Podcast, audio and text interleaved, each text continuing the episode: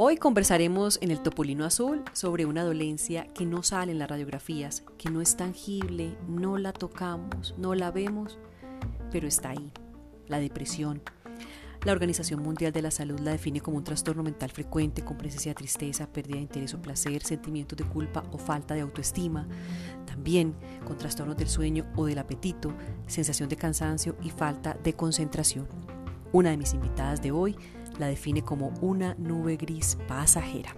Bienvenidos, soy Lina Cuartas, la periodista. Esto es el Topolino Azul y hoy conversaremos sobre la depresión.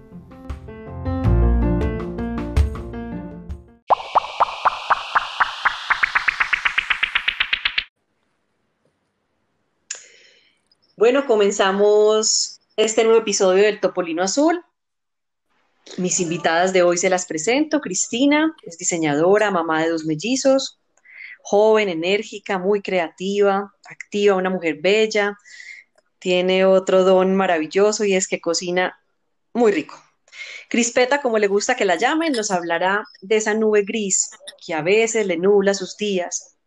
También estará en el Tupolino Azul Paula Tamayo, psicóloga, mamá y activista de los derechos de las mujeres. Qué bueno conversar hoy con ustedes. Cristina, comienzo contigo porque, eh, porque quisiera saber, me genera cómo llega esa nube gris a tu vida, avisa, te toca la puerta, te sientes preparada, ¿cómo llega? Eh, hola Linis, ¿cómo estás? Bueno, mira, te cuento. Pues en realidad nadie está preparado para recibir una depresión en su vida. Nadie está preparado porque nadie quiere sentir lo que uno siente cuando está deprimido. Pero sí hay unos síntomas físicos que avisan que está por llegar una depresión. Eh, los síntomas físicos incluyen taquicardia, eh, incluyen sudoración, incluyen eh, como un calor excesivo en la cara, insomnio, y para mí el peor síntoma es que se empieza a sentir como un hueco entre el corazón y el estómago, que es la peor sensación que uno puede tener. Cuando yo siento eso, ya digo, es como, ya, pues ya, llegó una depresión. Paula, es, son esos síntomas físicos los que llegan a la mayoría de las, las personas que sienten depresión o ansiedad o que son bipolares. ¿Son constantes esos síntomas? ¿Son digamos, comunes? Es la pregunta mejor. Pues son signos de alarma que valen la pena pues que seamos como muy, muy sensibles a reconocerlos y que no siempre lo, lo asociemos solo a asuntos de causas físicas o de, o de situaciones cotidianas. Solemos eh, disponer como cuando nos, nos, llegan ese tipo de síntomas a pensar que es el asunto del cansancio o de que mm, realmente pues hay que ir a consultar entonces temas cardiovasculares. O sea, es muy difícil que nosotros como en nuestra sociedad y en nuestra cultura asociemos estos síntomas a reconocer que debemos identificar una enfermedad mental, porque la expresión enfermedad mental nos da pánico, porque hay unas todavía hay unos, unos estereotipos y unos estigmas en, relación al tema de la enfermedad mental y de la salud mental que dificulta mucho que las personas seamos conscientes de que hay que consultar porque hay asuntos de lo emocional que no están, que no, que no van bien. Entonces, pues todo lo que nos cuenta Cris es súper es súper normal, o sea, es, así es que habría que empezar a detectar una, una depresión pero solemos tardar mucho en pedir ayuda y en reconocer que esto, así como una hipertensión eh, o como alguna otra enfermedad, eh, necesita de un acompañamiento médico que debe estar acompañado de tratamiento de la parte terapéutica y de la parte médica. Y de la parte ya clínica, así es. Cris, ¿hace cuánto tocó esa nube gris a, tu casa, a tu puerta, a tu vida, y sabías que, era eso, cuánto te demoraste en darte cuenta que, ese vacío entre el corazón y el estómago se llamaba depresión.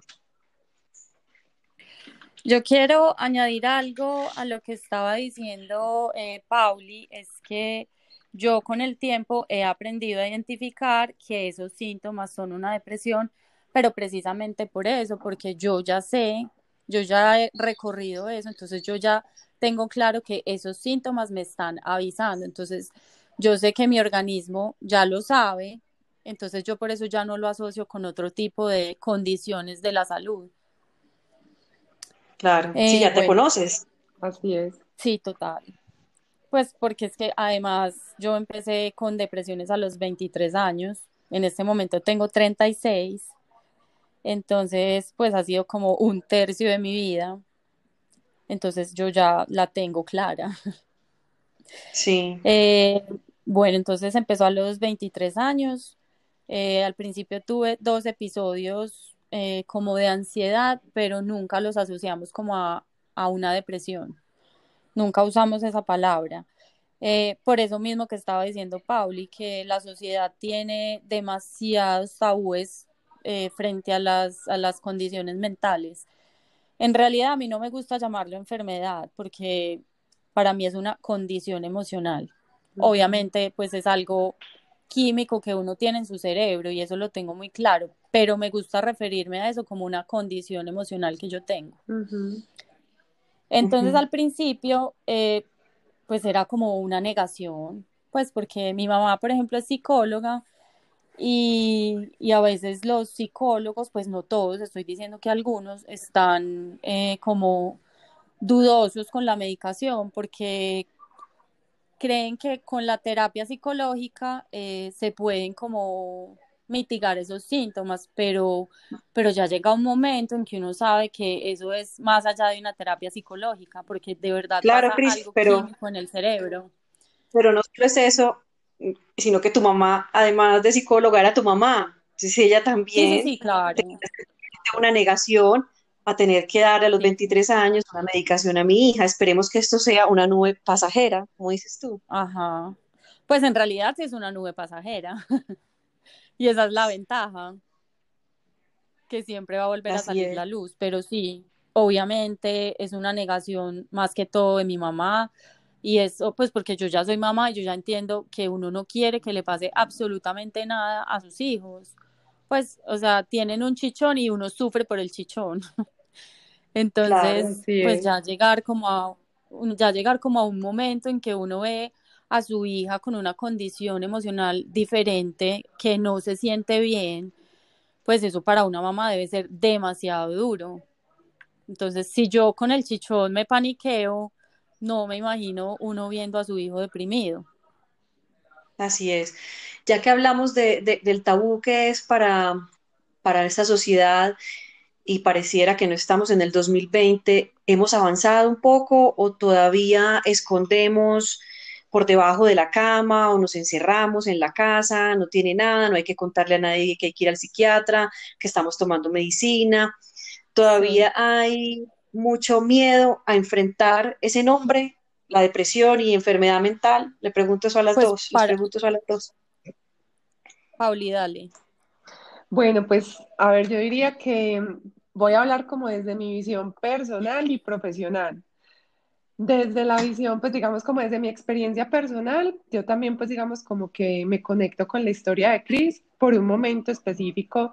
Digamos que yo viví un episodio de depresión, todavía pues no puedo hablar de que tengo un cuadro depresivo porque solo lo viví mm, en una depresión postparto hace dos años y estuve en ese proceso pues de reconocer también la depresión, de aceptarla, eh, digamos que tuve la fortuna primero, pues como digamos de mi sensibilidad por parte de, mi, de mi profesión, de una red de apoyo familiar que también estaba pues como muy conectada y que me ayudó a normalizar, pues a, no, a normalizar no, porque sonaría como que fuera que no lo aceptara, sino como a aceptarlo con naturalidad que era normal que me estuviera pasando, una ginecóloga supremamente sensible al tema de la depresión postparto, eh, sin querer como forzarme a vivir la maternidad desde esa angustia, porque también suele pasar que la parte médica es como normal que las mamás lloremos y que estemos tristes, entonces como que no mamá, no te preocupes.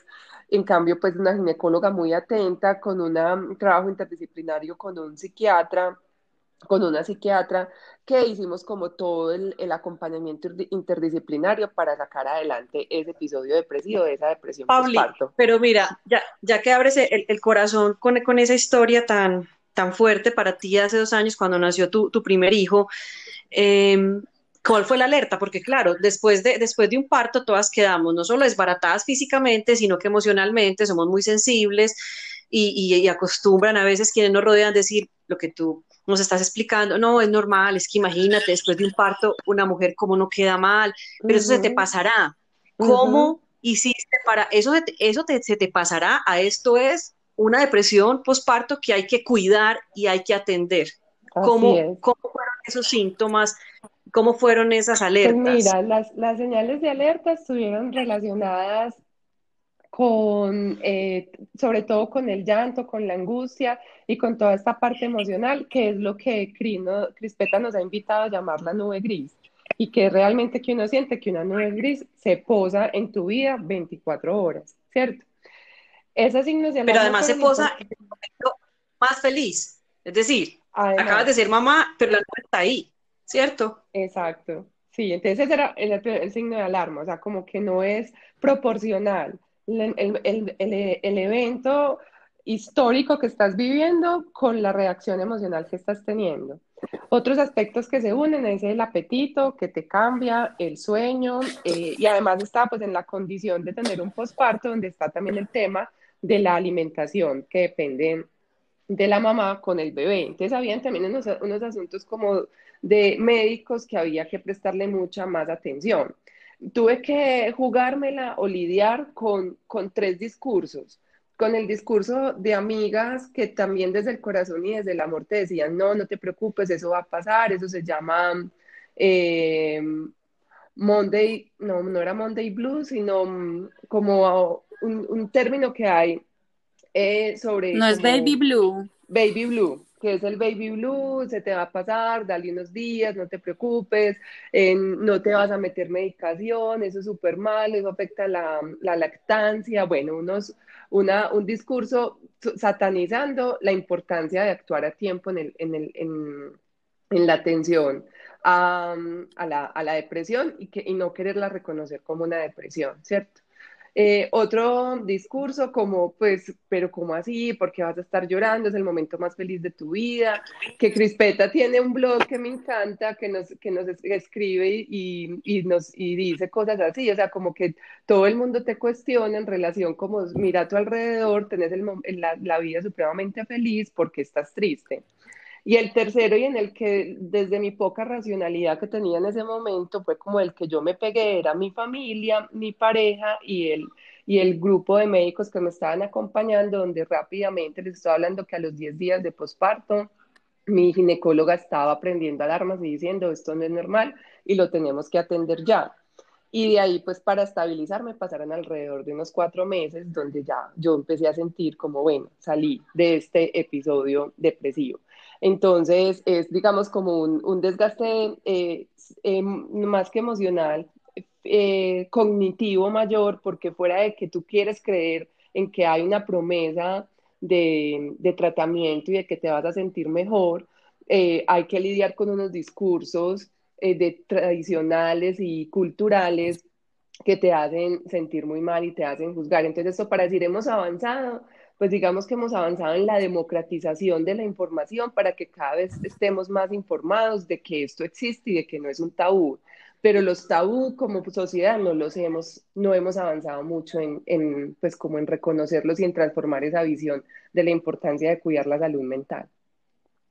Yo quiero agregar algo. Así es.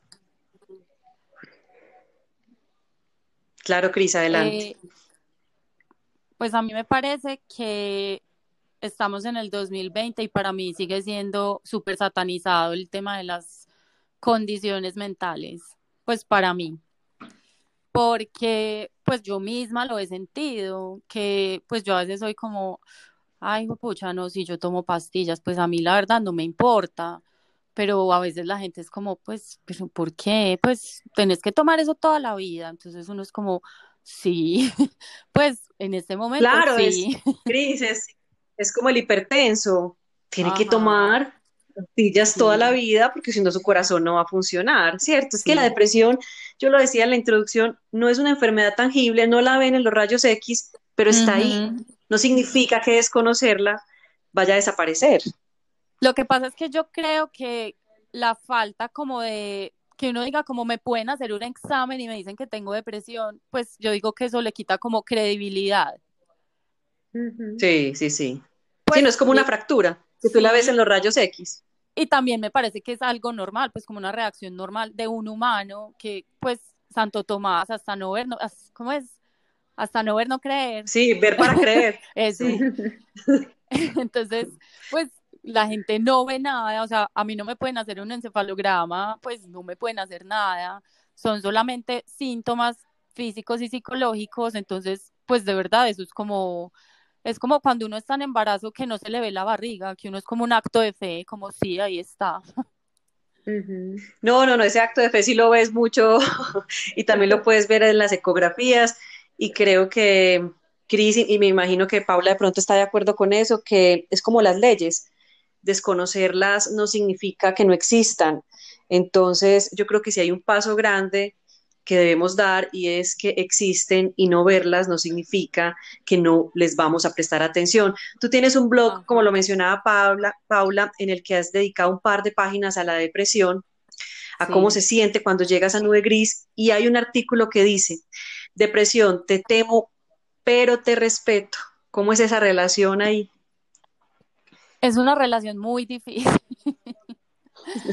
muy complicada. Eh, porque, pues, en realidad también han tenido que pasar muchas depresiones para yo poder llegar como a esa conclusión. Y no es la idea, pues, como que, a ver, he tenido como ocho depresiones para deducir esto, pues, no es chévere. Pero gracias a esas depresiones yo ya entendí que siempre que me dé, se me va a volver a quitar pues no hay otra. Sí, Pero también por eso es lo bonito que, que tú nos propones que sea entendido como una condición, porque cuando uno también acepta una condición médica como es la diabetes, como es la hipertensión, eh, como es la hipertrofia muscular, como es el tener un desgaste de rodillas, pues tú también vas sabiendo cómo generar una amistad con esa, con esa condición para tener una, una, relación desde el respeto y desde, bueno, yo cómo hago para, para, para ir sondeando esto. Yo te digo, Cris, o sea, yo viví esto hace dos años, yo hablo de un episodio porque no he vuelto a sentir la, o sea, que me llega, que me invaden los momentos de crisis como lo tuve en eso, pero yo siempre siento el miedo y la alerta de que cualquier vacío en el estómago, que cualquier pérdida de apetito es como, ay, ¿será que va a volver? siempre estoy en alerta, como ¿será que, ¿será que va a volver? Entonces, yo te entiendo perfectamente y me parece que tu invitación, más para nosotras las mujeres, donde tenemos una carga cultural, que ahí se me sale pues mi activista de, de género, que nos, siempre nos dicen como cuál deprimida, es que es demasiado emocional, es que le presta demasiada atención a todo. Tan hormonal. tan hormonal, eso es que tiene el periodo. Ah. Entonces también está muy asociado a que para nosotras es más difícil, si bien somos las que más consultamos, porque culturalmente nos ha sido aceptado más expresar los afectos desde el llanto y desde la emotividad, también somos las que más difícil nos, nos van a dar con el diagnóstico porque empiezan a descartar un montón de estereotipos antes de llegar a una causa médica y psicológica que realmente nos dé un tratamiento idóneo. Entonces, pues a mí la invitación de la condición me parece un hit. E, es la invitación y creo que es el regalo que le podemos dar a las personas que nos van a escuchar. Ese puede ser un salvavidas de, de, esperanza. Paula, ya que hablas de eso, del tema de las mujeres, de, de, lo complejo que puede ser para nosotras, la Organización Mundial de la Salud dice que la depresión afecta, oigan, a 300, 300 millones de personas en el mundo, pero dice que en especial las mujeres, porque a nosotras, es decir, los hombres también tienen dolores, tienen sus penas, pero ¿por qué nos afecta más a nosotras o será que nosotras nos expresamos diferente frente a esa condición. O sea, ¿qué es lo que pasa? Nos afecta más a nosotras porque la evidencia epidemiológica lo que tiene como base es la consulta. Entonces, nosotras sí consultamos más. porque estamos, porque digamos como que reconocemos unos signos de alarma donde nos conocemos más. Ustedes saben, eh, amigas, que es que las mujeres venimos en un proceso de, de construcción y de, de conciencia de, de, ser mujeres desde hace más o menos un siglo. Entonces, las mujeres estamos, somos más capaces de reconocer la inconformidad del ser. En los hombres no ha habido una invitación a replantearse asuntos desde el ser, entonces las depresiones en los hombres suelen derivarse a otros asuntos que revisten mayor gravedad y que siempre tienen detrás una depresión. Entonces ya estamos hablando de alcoholismo, de consumo de sustancias, de, de, de, adicciones, de suicidio, porque eh, también culturalmente, por asus, asuntos de estereotipo de género, a los hombres los hemos educado para no expresar sus emociones, entonces por ese tipo de cosas no se consulta. Eh, claro, si eres hombre no puedes llorar.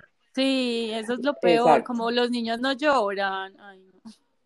Así es. Entonces, eh, en la base, digamos, como de evidencia epidemiológica, lo que pasa es que las mujeres sí consultamos más y podemos dar como más soporte a, esa, a esos 300 millones de personas que sufrimos depresión. Entonces, es porque, porque hay más, más, más, es más alta la consulta y el reconocimiento y la aceptación de que se necesita un tratamiento tiene que ver más con eso, porque en sí las, las condiciones, digamos como los síntomas asociados a la depresión, pasan biológicamente por el cuerpo, igual para mujeres que para hombres. O sea, los hombres también sienten vacío en el estómago, en el corazón, pierden el apetito, la libido, el deseo sexual, el interés por la vida, por levantarse en las mañanas. Les pasa absolutamente lo mismo que a las mujeres, pero por no expresarlo, empiezan a buscar eh, agentes externos que les ayuden como a aliviar esos, esos síntomas. Yo quiero decir algo. Eh, a mí me parece claro. que ser mujer en estos casos es una ventaja, por lo que está diciendo Pauli, que las mujeres tenemos más capacidad de adaptarnos a los cambios y somos capaces de aceptar que algo no está bien. Y al ser capaces uh -huh. de aceptar eso, pues es mucho más fácil consultar. Mientras que un hombre, pues de verdad el tema de los hombres no lloran, a mí siempre que oigo esa frase, a mí me sangran los oídos. Porque... Claro, pero nosotras que somos mamás de, de varones, por fortuna, vamos a... ¿Cuál es el salvavidas de esperanza que les podemos mandar? Es no confirmar, no repetir esa frase a nuestros hijos. No sí. podemos hacerlo, no podemos seguir así. Sí, para mí eso tiene que cambiar. Ahí tenemos nosotras una gran oportunidad en esa, en esa crianza de otras masculinidades, de hombres más sensibles a los temas de, de las emociones, de género, y sobre todo, todo, que también sean hombres que no, que no se que no se conformen con lo que culturalmente también les es, les es exigido y, y asignado. Los pacientes en general permiten el tratamiento, por lo menos así como nos cuenta Cristina, son abiertos, también habrá otros que se niegan, pero hay otra, otro tema que me gustaría explorar con ustedes y es el del otro lado, es decir, ese comité de apoyo, esos abrazos, esa familia, cómo debe actuar, porque les digo que también hay mucho desconocimiento de cómo debemos actuar frente a familiares, amigos, pareja que sufren cuadros depresivos. ¿Cómo debemos actuar? Eh, yo quiero hablar sobre esto. Eh, para la familia, pues como pues incluye obviamente los pues las parejas, eh, los papás, es un tema muy difícil, demasiado difícil. Pero si para ellos es difícil, para uno es el triple de difícil, porque las personas externas no están preparadas para ver a una persona deprimida pero una persona deprimida tampoco quiere estar diciéndole a la gente, estoy deprimida, me pasa esto, no quiero vivir, no quiero hacer nada, solo quiero dormir, no quiero comer. Entonces para uno es muy difícil porque la gente no entiende que es una depresión hasta que no la tiene. Entonces una persona de verdad no entiende que a vos te pase eso porque tenés la vida perfecta O sea, tenés una casa súper linda, tenés a tus papás, tenés tus hijos, pues, y la gente asocia mucho como las condiciones mentales a cosas externas. Y no o a cosas materiales. Sí, total, pues, o, o, o que tenés pareja, o que tenés familia, o sea, obviamente eso es muy importante en el entorno de una persona, pero es que eso va más allá de eso, es algo interno, pues es algo que uno siente por dentro. Entonces, por más que a uno le digan, mira tu vida tan linda, tan hermosa, pues tenés mucho por qué estar contento, a uno le provoca irse pegando un tiro porque no es que yo no aprecie lo que tenga, obviamente no, pero eso no es lo que me está deprimiendo. O sea, yo estoy deprimida porque tengo un problema químico. O sea, no hay otra explicación. Entonces, sí. entonces es muy difícil, es muy difícil. Por ejemplo, en mi caso, pues yo a veces soy como medio escondiendo, sobre todo como a mis papás, porque no quiero que sufran.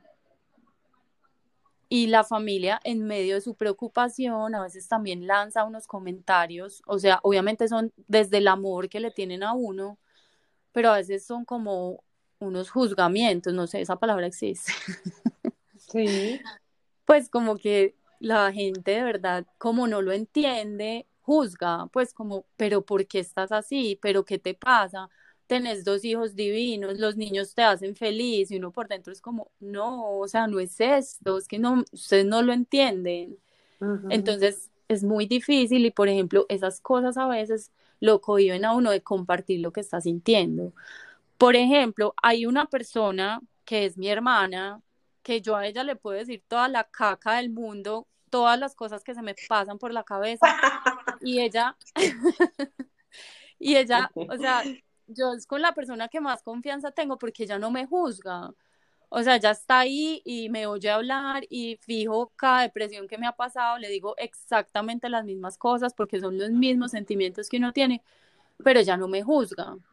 Entonces, por ejemplo, yo en estos días escribí otro artículo y se lo dediqué a ella porque de verdad es como, para mí ella es un soporte real para la depresión porque yo a ella no le tengo que esconder nada, pues, o sea, ya sabe y se aburre porque sabe que yo no estoy bien, pero ella no me está juzgando como, ay, mira, pues es que vos tenés todo, pues, o sea, ese discurso no es como, no me digan más.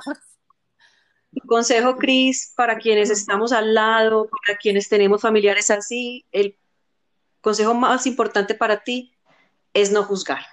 Paula, ¿tú qué nos recomendarías? ¿Qué recomiendas a todo ese círculo de apoyo? ¿Qué hacemos? ¿Cómo abrazamos a, esa, a esa persona? Lo primero es reconocer que el círculo de la red de apoyo incluye familiares, seres queridos, personas cercanas, compañeros o amigos del trabajo, o sea que la red de apoyo es amplia y que debemos de, primero, ser capaces también de prender las alertas cuando vemos que el otro no es capaz de aceptarlas. Así seamos juzgados después como, ay, metido, no sé qué, no, o sea, yo creo que más vale un metido a tiempo y cuando estás viendo que esa persona que, que tiene siempre un ánimo, una actitud, eh, yo lo veo, por ejemplo, mucho en mi trabajo, también pues trabajo en la Facultad de Psicología de una universidad, entonces es muy bello porque nos, nos llevamos muy bien el termómetro y si pasan dos o tres días y nos saludamos iguales, ve, te pasa algo, quieres hablar y eso es muy bonito porque es darse cuenta como que el otro está pendiente de ti y prende pues como una pequeña lucecita y te dice, ojo, que, que si, hay algo mal puedes decirlo y si hay algo más también hay que hacerse cargo de eso. Entonces, muy importante que la red de apoyo sea capaz de verbalizar e identificar esos asuntos que pueden eh, parecer que están cambiando el comportamiento y que pueden eh, necesitar como un signo de, de, alarma.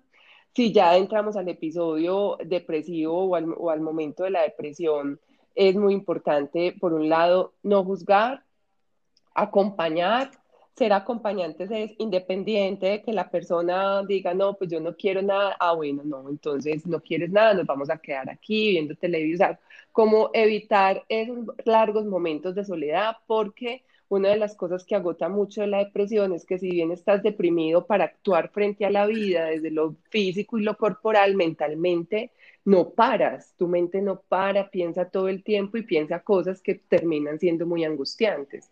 Entonces es muy importante como siempre eh, permitir esa compañía silenciosa, eh, no necesariamente para estar repitiéndole a uno es que lo tienes todo, es que no estés así, es que no estés aburrido, sino como que se brinde, se brinde esa, esa compañía de, de estar como ahí como atento todo el tiempo. Creo que esos son como elementos muy importantes para la familia y para la red de apoyo, es que este, siempre estemos muy conscientes de que acompañar, que hay muchas maneras de acompañar, que todos queremos una hermana como la que tiene Crispeta y que eso lo puede hacer una amiga, eh, lo puede hacer la misma persona que nos ayuda en las cosas de la casa, pues digamos que eso también es muy importante, o sea, como que no decir como que todo, solamente puede ser el papá y la mamá el que lo acompaña a uno, no, o sea, muchas personas que están en tu vida cotidiana pueden ir dando un granito de arena para que eso pase y que también sean muy conscientes de que eso es algo pasajero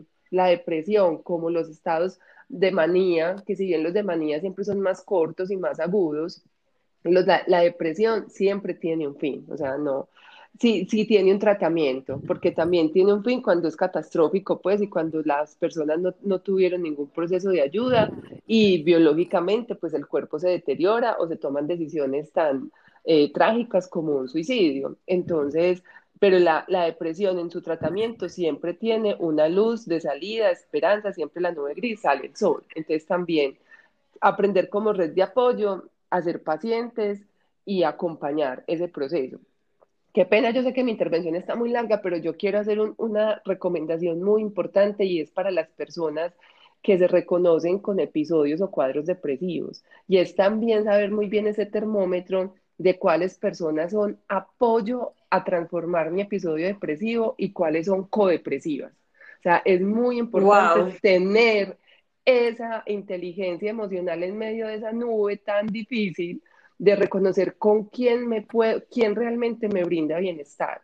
Porque hay quienes también lo que hacen es afianzar esos procesos de depresión y, y, y casi que hacerte bajar a lo más Paula, hondo eso ese hueco. Tan, tan, tan interesante, pero eh, esos síntomas, porque es difícil, ¿cómo son esos codepresivos? ¿Cuáles son esos que tenemos que evitar en una crisis de esas? Dame unos rasgos de esas personas. Los que se conectan con, con tu pensamiento negativo, los que reconocen como que también dicen, no, es que sí, es que muy duro, es que no vale la pena, es que a mí también, o sea, que a partir de lo que a ti te pasa se enganchan con su historia para reconocer que hay un montón de cosas de la vida de ellos que tampoco está funcionando.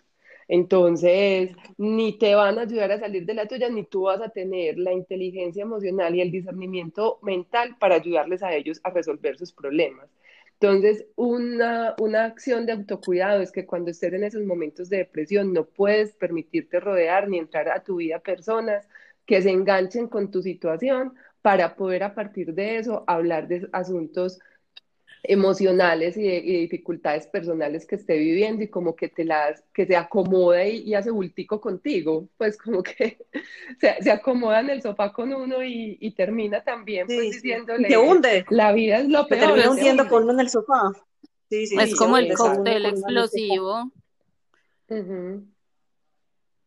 Así es. Eh, yo quiero también agregar algo así como Pauli está hablando de las personas codepresivas, yo creo que a uno a veces también se le aparecen unos angelitos que uno dice como, o sea, gracias vida por mandarme a esta persona. Así es. Porque, porque a veces uno, las personas, pues alguien que conocí hace, digamos, tres meses, me puede ayudar más que una persona que lleve conmigo diez años. Y para ir terminando, les quisiera preguntar ¿a quién le lanzan un salvavidas de esperanza a ustedes en este tema de la depresión? Dale, Pauli.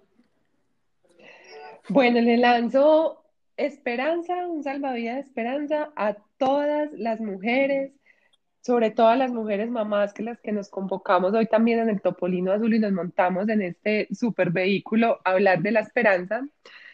Le mando un salvavidas de esperanzas a todas las mamás que han tenido o están pasando por momentos de depresión, por episodios de depresión, que, que recuerden que después de la nube gris siempre sale el sol y que esto no tiene nada que ver ni con su capacidad de ser mamás, ni de ser eficientes, ni de saber llevar la crianza de sus hijos, que no se juzguen, que una cosa es lo que biológica y mentalmente están viviendo en sus cuerpos como mujeres y otra cosa es esa gran capacidad de acompañar la crianza de sus hijos. Entonces, que no se juzguen y que seguramente están haciendo lo mejor con lo que pueden y con lo que tienen. Cris, ¿a quién le lanzas un salvavidas de esperanza?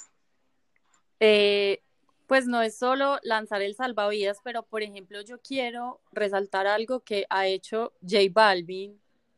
Pues yo no sé si ustedes han visto que él es impresionante porque es una persona supremamente famosa, pues ya es como otro nivel de fama. Y el ser capaz de, hablar de sus condiciones y, y, de decir no tengan miedo, eh, esto va a pasar, para mí eso es re wow, pues, o sea, me parece una persona increíble. Y eso es como el, el, mensaje que yo quisiera darle a las personas también, como primero que todo, no tengan miedo que tienen algo, no pasa nada, si uno está deprimido, no pasa nada. Cosas para salir de esa depresión, pero, o sea, no huyan tampoco, no huyan de la gente, eh, no huyan de las ayudas, para eso están las ayudas y las herramientas, para usarlas. Entonces, mi primer mensaje es como no se escondan, o sea, de verdad es algo muy natural que le pasa a la... Es horrible, pues porque es que para mí no hay palabras, horrible, no como algo así, pero entonces de verdad, no huyan, no se escondan y aprovechen las herramientas que existen. Si existe la medicación es porque existe, o sea, la enfermedad existe y las personas se apoyan en eso, entonces usen las herramientas, o sea, no pasa nada si se toman una pastillita psiquiátrica o dos o tres, pues, o sea, de verdad eso no tiene nada y, y como romper como esos tabúes, como de, pues tan bobos, son súper bobos. Y me parece súper lindo lo que y me parece súper lindo lo que estaba diciendo Pauli con las mamás, pues porque es que aparte de todo también sufrí depresión postparto en embarazo, o sea, fue una cosa horrible también. Entonces, para las mamás también me parece como, pues, de verdad la gente muchas veces eh, creyendo que está hablando con amor, lo que está haciendo es como juzgando a las mamás. Y, y, lo que estaban diciendo ahorita, como, ay, pero ¿cómo así? Estás en el mejor momento de tu vida, pues tu niño, tu, tu motor, no sé qué, y uno sintiéndose súper mal, y aparte de eso, uno ya también cargando con una culpa porque no estoy contenta con mi hijo, y no es que no esté contenta con mi hijo, es que no estoy contenta conmigo, y si no estoy contenta conmigo, ¿cómo voy a estar dándole amor a otra persona si mi amor lo tengo por el piso? Entonces también para mí ese, mensaje es muy importante para las mamás que no crean que es perfecta, que la maternidad es hermosa, divina, pues, o sea, eso de comercial de pañales es mentira, no se lo crean. Sí, sí, sí, así es. lo hablamos en el primer episodio de, del Topolino Azul. El primer episodio, súper chévere. La culpa, la culpa siempre es de la mamá, pero Así es, pero dan, pie aquí para que hagamos otro programa sobre la depresión postparto. Bien, yo le lanzo un salvavidas de esperanza a quienes se quedan, a quienes apoyan y acompañan a personas con depresión, que no juzgan, que creen que va a haber una luz después de esa nube gris, que no se rinden y que el amor los mantiene cerquita, con compasión y dedicación. Bueno, gracias a ustedes dos, a Cristina, a Paula, eh, por tanta generosidad, por abrir el corazón, por dejarnos ver todas esas historias que hay detrás de mujeres de carne y hueso. Así que muchas gracias y nos veremos de nuevo en otro episodio del Topolino Azul. Un abrazo.